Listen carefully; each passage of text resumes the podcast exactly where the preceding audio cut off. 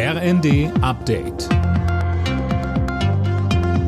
Stündlich neu. Auf den Punkt informiert. Ich bin Dirk Justes. Guten Tag. In der Türkei und in Syrien suchen Rettungskräfte nach den schweren Erdbeben weiter mit Hochdruck nach Überlebenden.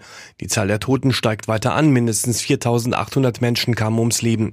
Fabian Hoffmann. Es ist ein Wettlauf gegen die Zeit. Mit jeder Minute, die vergeht, sinken die Chancen, noch jemanden lebendig zu finden. Mit schwerem Gerät oder auch nur bloßen Händen kämpfen sich die Rettungskräfte durch die Trümmer. Viele Überlebende mussten die Nacht bei eisigen Temperaturen im Freien verbringen, aus Angst vor Nachbeben. Teils ist in den betroffenen Regionen der Strom ausgefallen. Die weltweite ist riesig und kommt in Form von Rettungskräften, Material oder Essen in der Katastrophenregion an.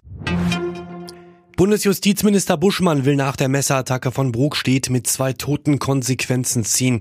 In den Funke-Zeitungen sprach er sich dafür aus, dass sich die Strafverfolgungs- und Ausländerbehörden in den Ländern besser austauschen. Das habe im Fall von Brokstedt anscheinend nicht funktioniert. Die hohe Inflation hat die Reallöhne in Deutschland um über vier Prozent schrumpfen lassen. Nach Angaben des Statistischen Bundesamtes stiegen die Löhne im vergangenen Jahr zwar um 3,4 Prozent, gleichzeitig legten die Verbraucherpreise aber um fast acht Prozent zu und machten das dicke Plus zunichte. Sicherer im Netz unterwegs sein, das ist das Ziel des heutigen Safer Internet Days. Bundesweit gibt es zahlreiche Workshops dazu, wie man beispielsweise Gefahren im Internet erkennt und mit ihnen umgeht. Marc Eulmann von der Medienanstalt Rheinland-Pfalz sagt, von Menschen getriggerte Algorithmen, die sind darauf aus, Fake News zu verbreiten, Hassbotschaften zu verbreiten.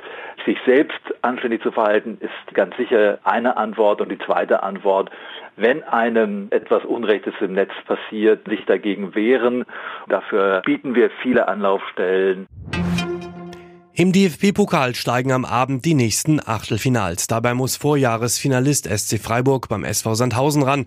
Außerdem treffen im Hessen-Derby Eintracht Frankfurt und Darmstadt 98 aufeinander. Alle Nachrichten auf rnd.de